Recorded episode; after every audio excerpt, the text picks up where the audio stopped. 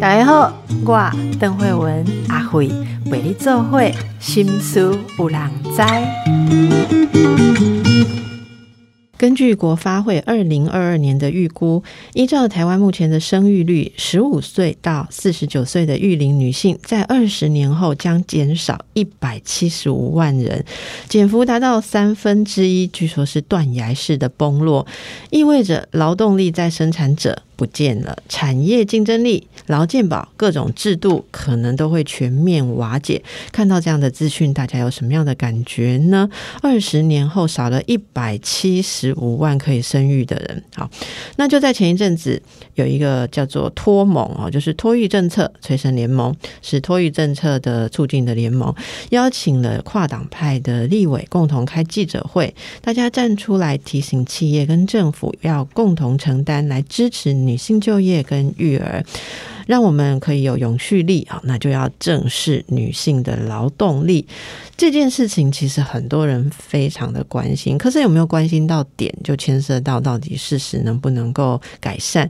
这一集我们请到。解脱盟啊，就是托育政策催生联盟发言人黄乔玲，乔玲之前也来过我们的节目，今天来告诉我们这次啊记者会的内容，就是现在的这个 这是干什么痛心疾首的呼吁哈，应该说是非常热切的呼吁。我们先欢迎一下来宾乔林，乔林好，啊，主持人好，大家好。是我刚刚说的那个呃，这些我们担心的事情啦，哈，呃，先问一下乔林，诶，就是贵贵盟 哈，这个托盟是怎么样的一个组成？麻烦你再跟大家介绍一下有志之士哦，为什么你们组合在一起？你们觉得有什么样严正需要注意的问题？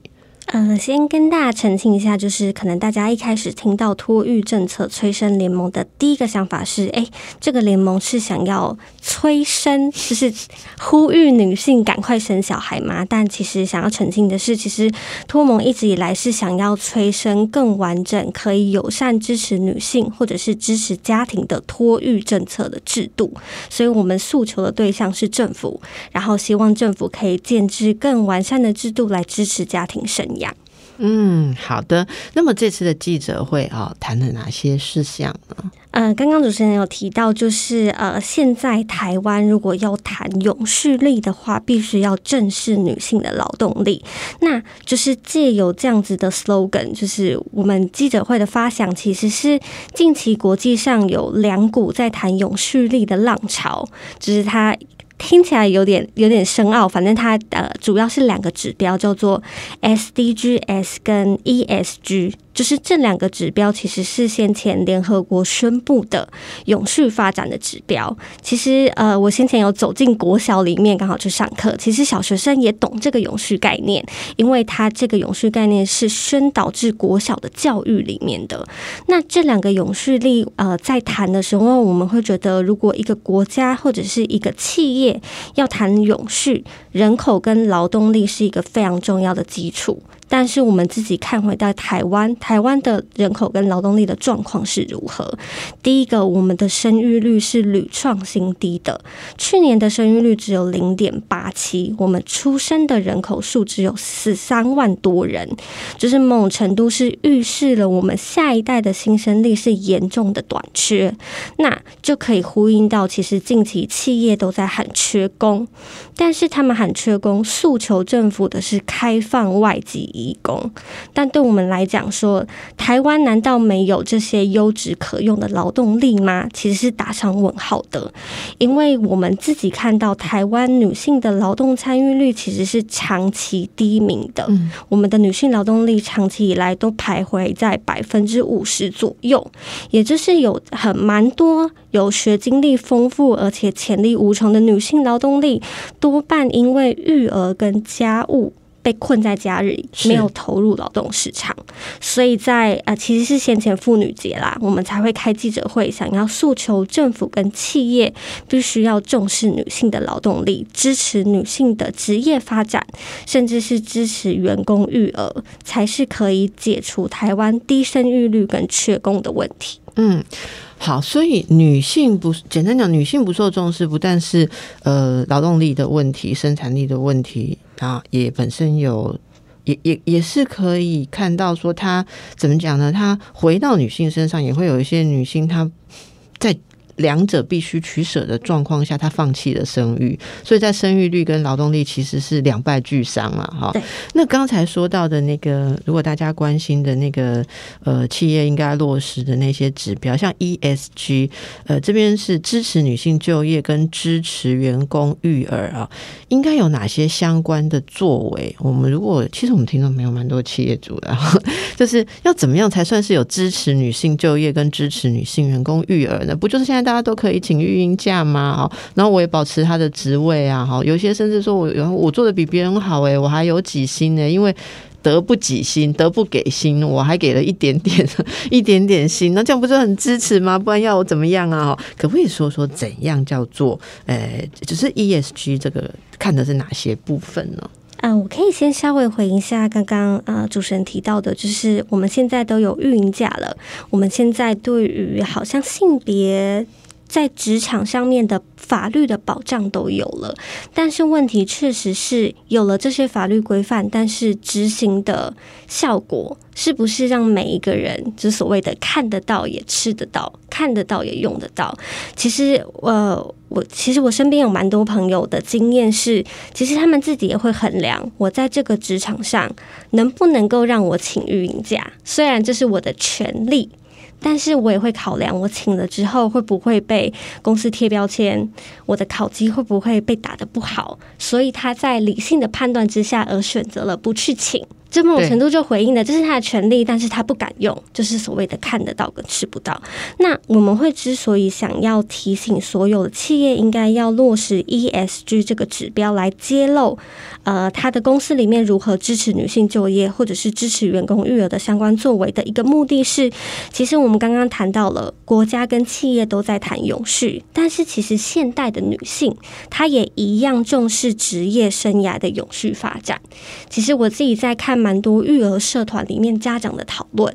大家其实都会互相提醒，千万不要轻易的放弃工作，因为毕竟工作对一个女人的职业生涯来说是一个重要的，无论是你的人际关系的累积，你的工作上面的年资的累积，或者是成就感的来源。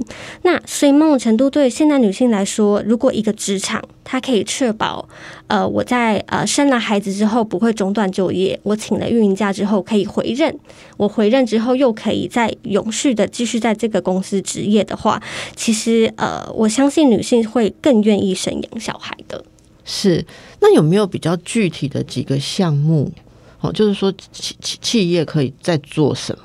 呃，其实我们这一次记者会主要是呃会要谈这件事情，是因为现在金管会。它其实有要求，就是呃，可能资本额达二十亿以上的上市上柜公司要编制永续报告书，但是这只仅限于二十亿以上的上市贵公司。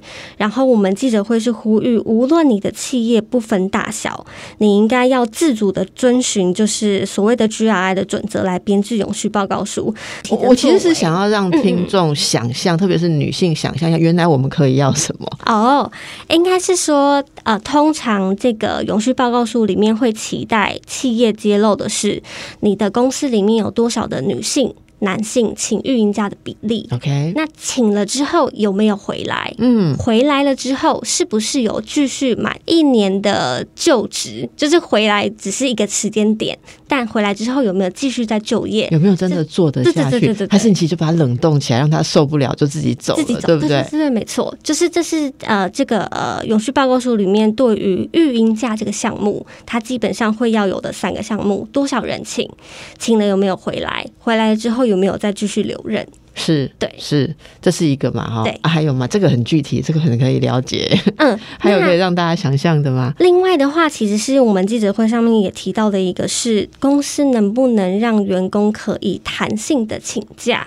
来应付他育儿上面所需的时间，像现在呃，据我所知是目前中华电信它就有呃让有育有小孩的员工可以请假，而且不扣薪，这个是优于现行法规的做法。现行法规的做法是，如果呃你有育有小孩的家庭，你可以请假，但是不给薪，得不给薪，可以不给薪。所以某种程度企业它当然。如果要以节省成本的方式，他当然不会给薪。但是有些企业他愿意。就是支持员工育儿，就是让无论是爸爸妈妈他想要提早一个小时请假去接小孩，那这个是不会扣薪的。某种程度就是支持家庭，不会因为我要照顾小孩而有薪水上面的损失。OK，对，好，所以这可以让大家去想象哈，就是呃，如何支持女性就业跟支持员工育儿。你刚刚提到的第一点，我觉得蛮有意思的，男性跟女性员工请育婴假的比率，如果大部分的公司单位都可以提供这样子的数据指标，我们其实就可以看得很清楚，在我们的国家社会，哦，到底男性跟女性。在育儿的投入上面有什么不同？我其实甚至还在这个国际企业演讲的时候，您知道三月份就有很多关于这种呃性别啊或什么的的研讨会嘛。我听过国际好像是北欧啊，就是欧洲的一些呃 base 在欧洲的公司，他们的做法是，如果男性员工要请育婴假，会有比较优惠的点值计算。这是一种鼓励，就是因为男性请的其实比女性少，那我们有时候为了矫正这种已经失衡的东西的时候。会加入一种补偿式的做法。那当然，大家如果嚷嚷说：“哦，那为什么反过来不公平？为什么这样又对女性不公平？男性请孕假补的比较多，你这样子又是歧视女性？”可是他们的那个发言人就在解释这个制度的时候说：“你在设计一件东西的时候，如果它本来已经有结构性的出发点不平衡，我加码让。”不平衡的那边补上来，其实你不能把它预设成起点平等，然后说这样是不公平，所以这很妙。很多人如果想不清楚这个的话，很多女性搞不好自己都会投进去抗议，说为什么男人请孕假补的比较多？但是大家要整体来想，这是为了鼓励更多的家庭是由男性来请育婴假。你看这个思维可能就很新。我不知道乔林听到你觉得这个在国内推起来一定被骂死了哈。其实我们针对现在育婴假，我。自己会觉得，我们制度上还有一个非常大可以改变的空间，是因为，呃，我们现在运营价大家其实是因为不好用，所以没有去使用。那这个也可以回应到，其实，在国际上，北欧的研究也是发现了，如果今天运营价的制度，它的请假的单位可以更小，不是一个月。六个月来请，而是可以一个小时、一天一天来请，其实是可以促进甚至是支持男性来使用的。因为就回应到现在的现实状况，可能男性的薪水普遍比较高，他就不会在理性的选择下，可能就是妈妈去请育婴假。但是如果今天这个单位缩小了，让他请假的成本损失没有那么多，其实是反而可以支持男性跟女性互相分工，可能妈妈就请一个小时，爸爸也请。一个小时，我们轮流。请问乔玲，现在如果呃一对夫妻生了孩子，如果女性请了育婴假，男性就不能请了？现在其实制度是可以哦，可以两个人都请，对，可以两个人都请。但问题两个人都请全部的话，谁养家嘛？所以要你刚刚讲弹性制度。那我还听过一种呃，也是国外公司的一种做法哦，是呃，他可以欢迎几个女性一起 share 一个职位。这个不是 part time 哦？哈，如果我的工作变 part time，其实我整个福利、年资的计算，还有我在这个职位上的影响力都是降低的，我就变 part time 人员嘛。可是如果说我们三个人合起来 share 一个全职工作，我们三个人等于一个全职人。我们三个人还是享受所有全职工作的那一份所有的保障跟权利升迁，以及在职位上的 power、职位上的影响力。所以，那当然我们三个私底下去怎么分，那个是是我们自己去瞧，或者公司有一个制度。但是我听到这个的意思就是说，也例如你刚刚讲的，先生请一部分，太太请一部分，对不对？哈，那你那个请的一部分的工作，势必要有同事来。分担或者来合作，那那个合作的关系是什么？很多老板就会跟你说，如果你不能全时参加，你就是变呃半时人员或者是 part time 的人员，这就出现我刚刚讲的问题。所以如果大家可以一起合作的话，那如果开放这样的话，就更有可能达到你刚刚说的。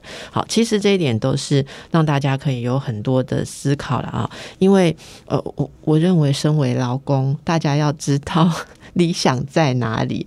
其实我我我觉得，如果不知道理想在哪里的话，根本不知道要呃一起去倡议什么样的改变，甚至自己在自己的公司职场都不知道怎么去沟通。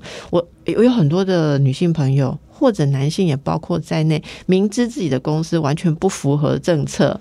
但是他们会觉得说大家都这样，其实我很不喜欢听到大家都这样，大家都这样后面应该要加一句话说所以来改变，所以我们想要怎么样？对，可是我怎么常听到是大家都这样，而是说那就算了哈。好，那我们呃一再的在节目当中哈，邀请有志之士来倡议，也就是我们节目男性听众还是比女性多哈，男性听众这也攸关你们的权益啊，因为如果没有空跟小孩相处，接下来你的生活就会出现很多的不愉快哈。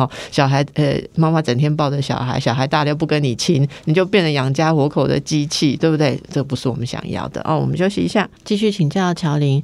台湾因为呃现在少子化的问题，所以政府我现在又要选举了哈，他就是比说我生几胎补多少，生几胎补多少。你觉得这样补贴有什么有用的地方，跟无济于事的地方呢？优劣在哪里？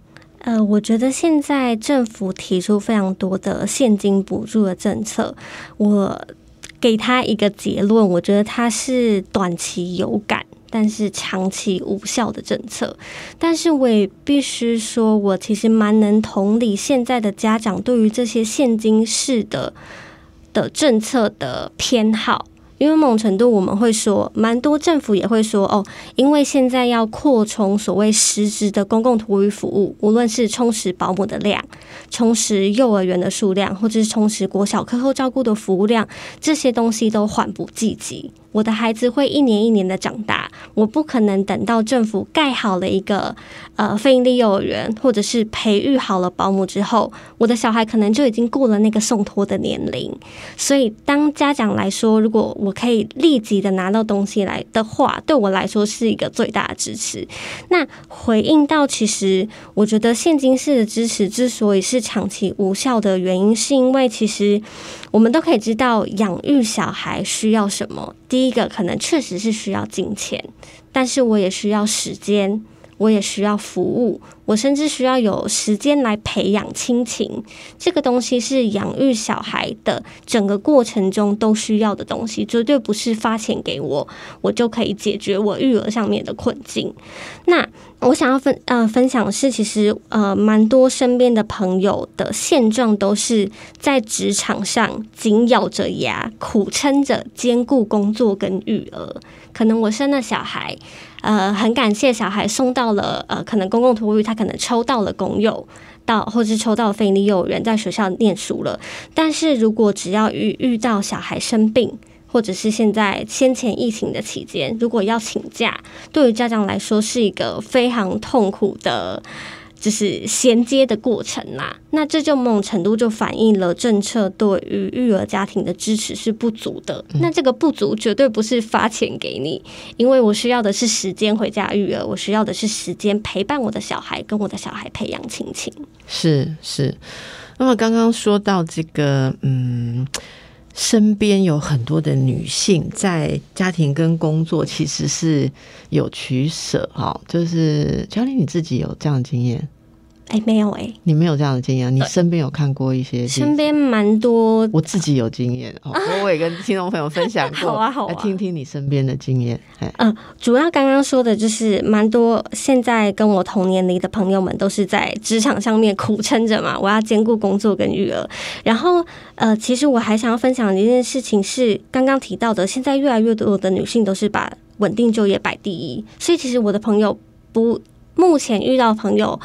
蛮少人是因为生了小孩之后就辞职在家照顾小孩，蛮多人都想要维持自己的就业，维持我自己的专业。但是我觉得这样好厉害哦，某种程度也是期待刚刚说的男性应该也要成为育儿的角色，他应该也要参与更多育儿的过程。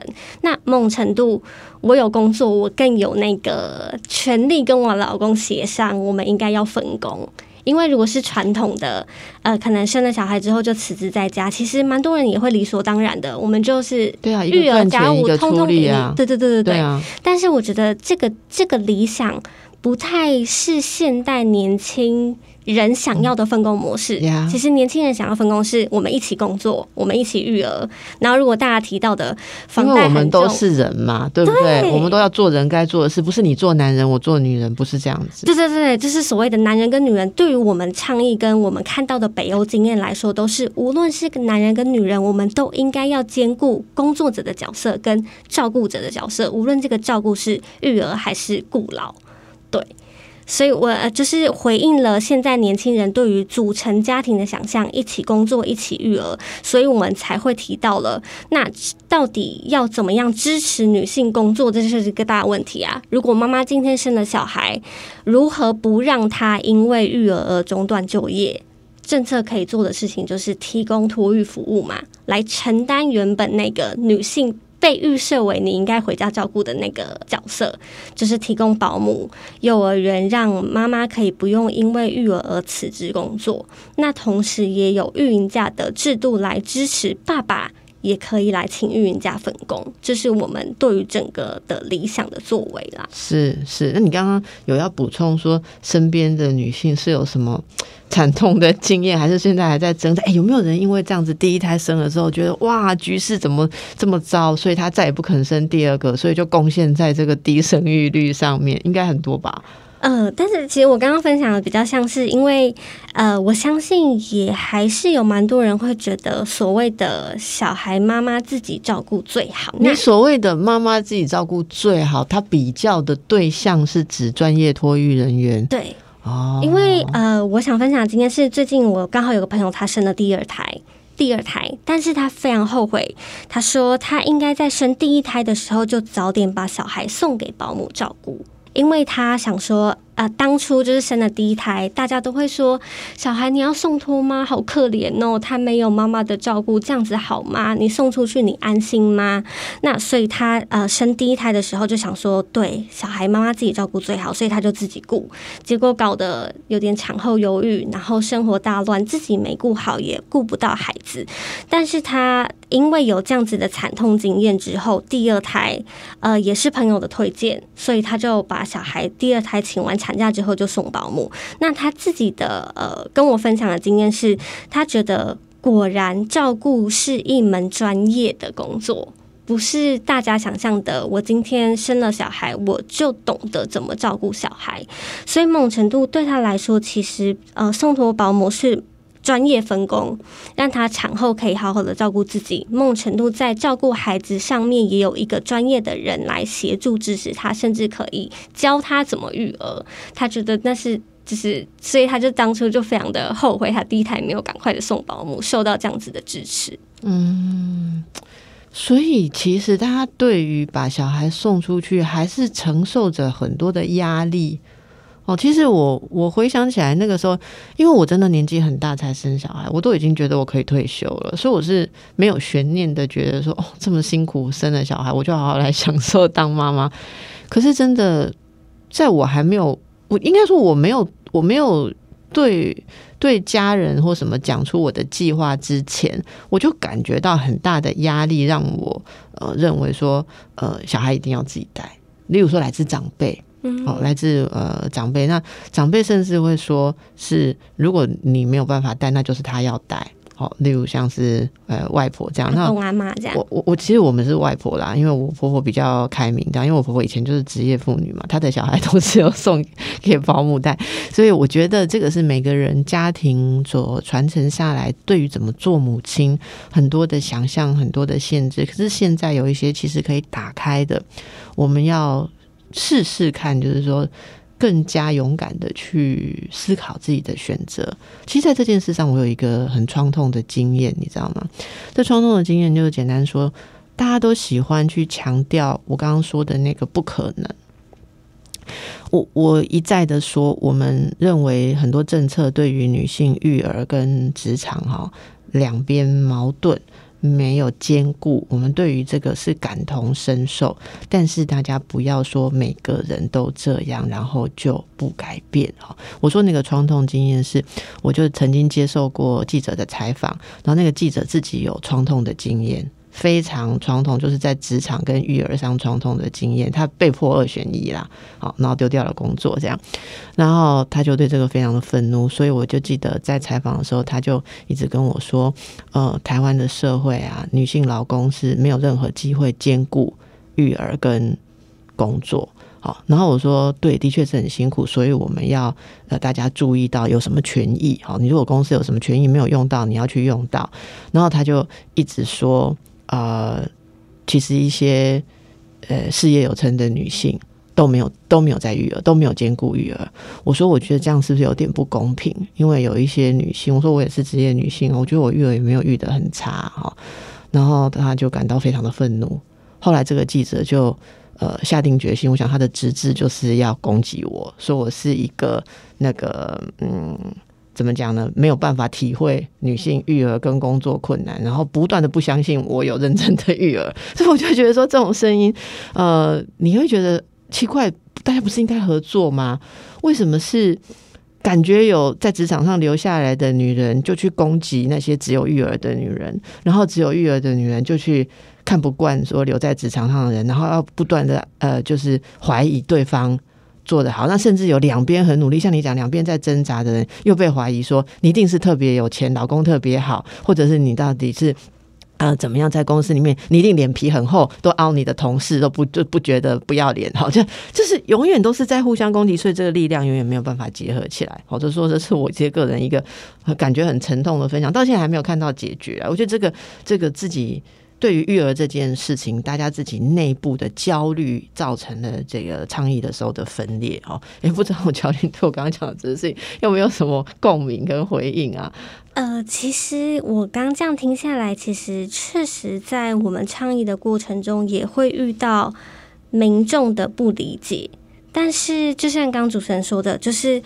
呃，我们不是应该要团结，然后来让制度的更呃，让制度更好吗？其实对于我来说，这有点像是，就是因为现在制度的缺陷，以至于大家会有相对剥夺感，或者是是因为现在制度的缺陷，让大家有一些不得不的选择，所以我们才会觉得，呃呃呃。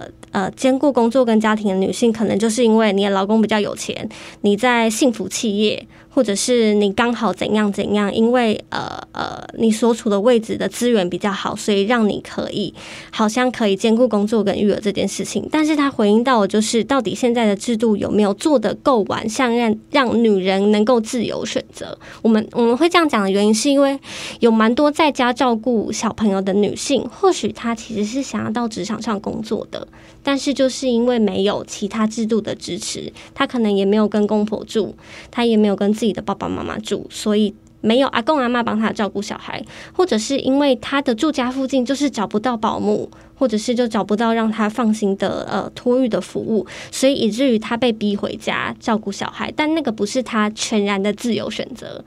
但是如果今天制度做得好，家里走五分钟就有保姆可以托育，或者是呃有让他可以信任的服务的话，其实他就可以自由的选择，我到底是生了小孩之后我想要回职场工作，还是我想要自己在家里育儿。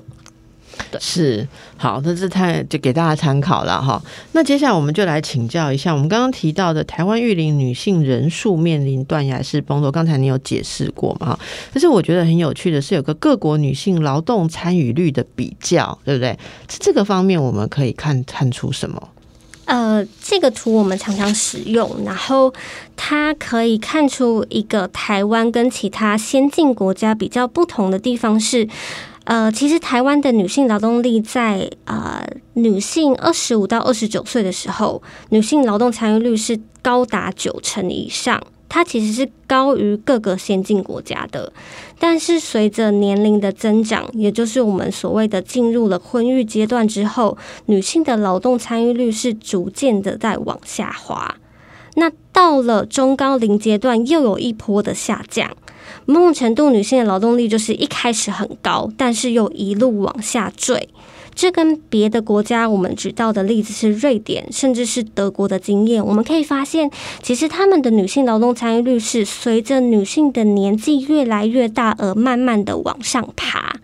某种程度就是女性在职场上可以持续的累积她的年资、她的专业跟经验，而且维持在工作职场上工作。但是台湾女性就是简单的来说，就是流失掉了非常多优质的女性劳动力，而这些流失掉的人，可能一部分都是因为需要照顾儿童、需要料理家务而回到家庭里。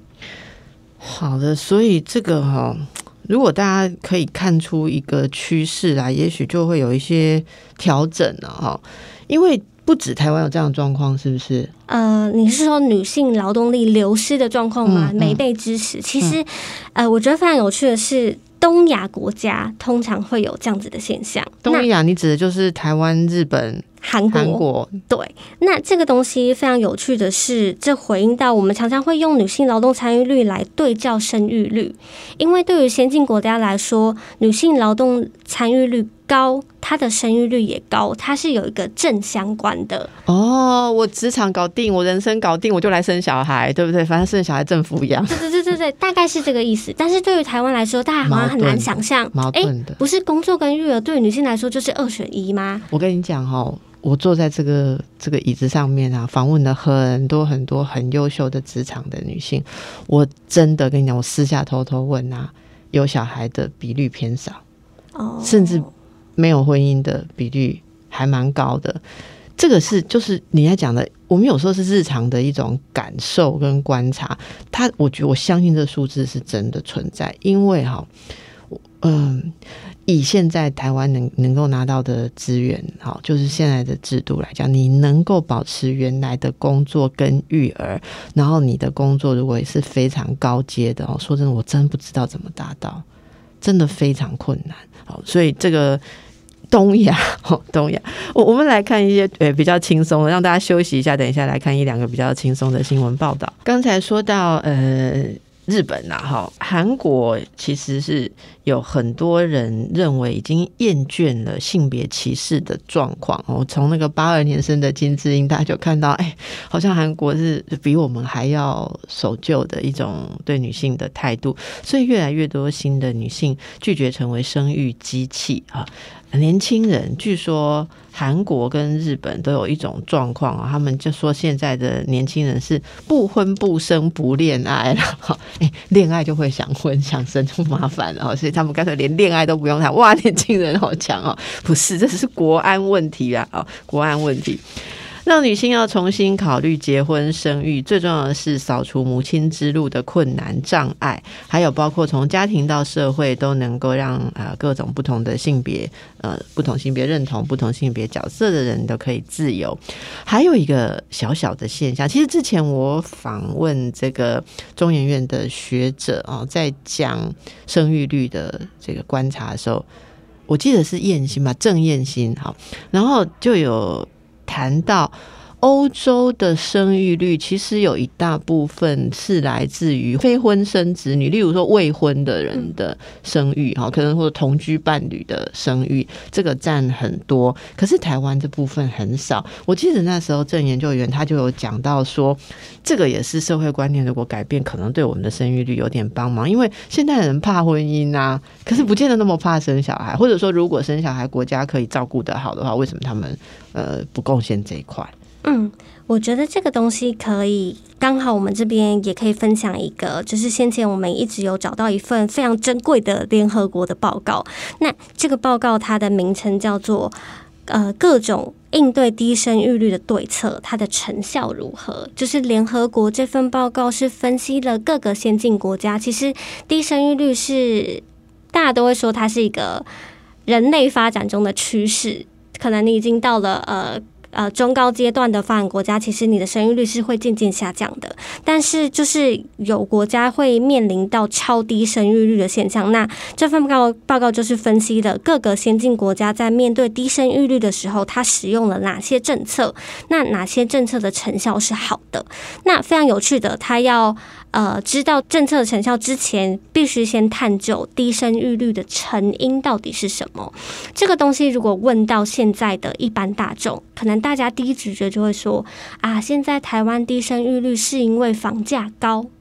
但是这份报告虽然它有点到房价高可能是影响该国低生育率的成因之一，但是非常有趣的是，这份报告它特别的点出所谓的东亚国家，包括了日本、韩国跟台湾，我们这几个东亚国家之所以会深陷低生育率的根本原因，它举到了几个。第一个是我们的性别角色极度的不均，就回应到刚刚说的，虽然女性现在大部分女性。都投入了劳动市场，但是仍然是单方的承担家务跟育儿工作。我们问到，如果是双薪家庭，那育儿的责任到底是谁在主责？家里的家务是谁在处理？其实大部分多半都还是女性。那第二个，他提到了，就是因为这些东亚国家的工时长。工时非常的长的劳动职场，使得女性难以兼顾工作跟家庭，那造成所谓的男女的刻板印象的角色难以破除。就大家都还是觉得，呃呃，刚提到的是，呃，可能爸爸负责赚钱，妈妈负责育儿是最好的分工。那第三个提到的是，这些东亚国家还有个特性是，我们的高度竞争性的教育热。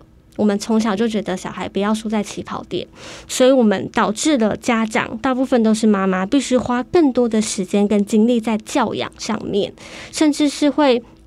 呃，甚至是因为必须让孩子可能从小就读双语的幼儿园、全美的幼儿园，希望不要让他输在起跑点，所以我们对于教育的投资会发花了非常大量的金钱跟时间。那最后一个就是回应到刚刚主持人说的，其实东亚国家某种程度对于结婚、生育跟家庭的传统观念跟期待，其实是挥之不去的。所以某种程度，这些上述的原因，其实是让男性跟女性都。对生育这件事情是却步的。好，这个让大家来参考了哈。那么，呃，托育政策催生联盟的“催生”两个字，跟叫你生孩子是意思不一样。他们是要催生政策。对，好。啊，在二零零五年成立到现在，一直在提倡要请政府建制公共托育服务，让女性不用在婚育当中中断就业。最近你们不断的倡议小孩零到八岁弹性好用的育婴假，然后希望政府可以支持好爸爸们在新生儿第一个月来请育婴假，照顾伴侣也与伴侣一起照顾小婴儿，双向政策来支持家长一起工作一起育儿。好，这是这一次。要传递给大家的讯息跟想象，如果你觉得这也不错，那请你关注一下哦。如果在这方面的倡议的时候，希望能够加上你的一份力量。接下来你们会持续推动的计划还有哪些呢？呃呃，主要现阶段应该就是我们呃透过记者会，然后也是诉求政府要尽速推动刚刚提到的弹性运价。那呃，我想要在节目上面分享的一个是我们觉得非常有趣的是，其实。我们这个诉求，呃，主责这个政策是劳动部嘛？因为是跟职场有关的。那其实劳动部对于我们提出这样子的修法的回应，多半是他认为，他说，呃，台湾的中小企业是反对这件事情的。他认为，如果我们今天把运营假请假的单位变成小时或者是以天的话，对于企业雇主，他是更难的调度人力。或者是经费上面可能不够支应，他透过这样子的呃说法来回应我们，这个制度是没有办法促成的。但是其实非常有趣的是，劳动部他们自己也有做过调查，他们询问了雇主端甚至是员工端，你支不支持让育婴假可以更弹性的请领？那结果非常的有趣，其实有近半数的企业是赞成这样子的做法，而且。越小规模的企业是越支持的，那某种程度，这个就跟劳动部回应我们的说法是有点互相违背的。也就是说，我们认为这个制度要推动的过程中，中小企业不一定是那么的反对。那如果这个东西是民众诉求的，民众也想要的，作为政府应该要多一点的。呃，功夫是去跟中小企业协商嘛？如何让企业跟政府可以合作，同时来支持家庭育儿？是好，所以这些都让大家去思考、感受一下啊。那么，我们其实，在有关于低生育率跟生了小孩之后感受到的痛苦啊，有很多社会层面的观察。我我觉得有时候我们可能也关注一下内心层面的问题。我我觉得这部分可能我们做心理观察或心理治疗的人有有一些发现。好，你知道，小林那个 生了小孩之后，夫妻之间的关系会受到很大的挑战。我觉得在这方面。呃，其实我也回馈一点，因为你们一直在呃推动这样的政策，对不对？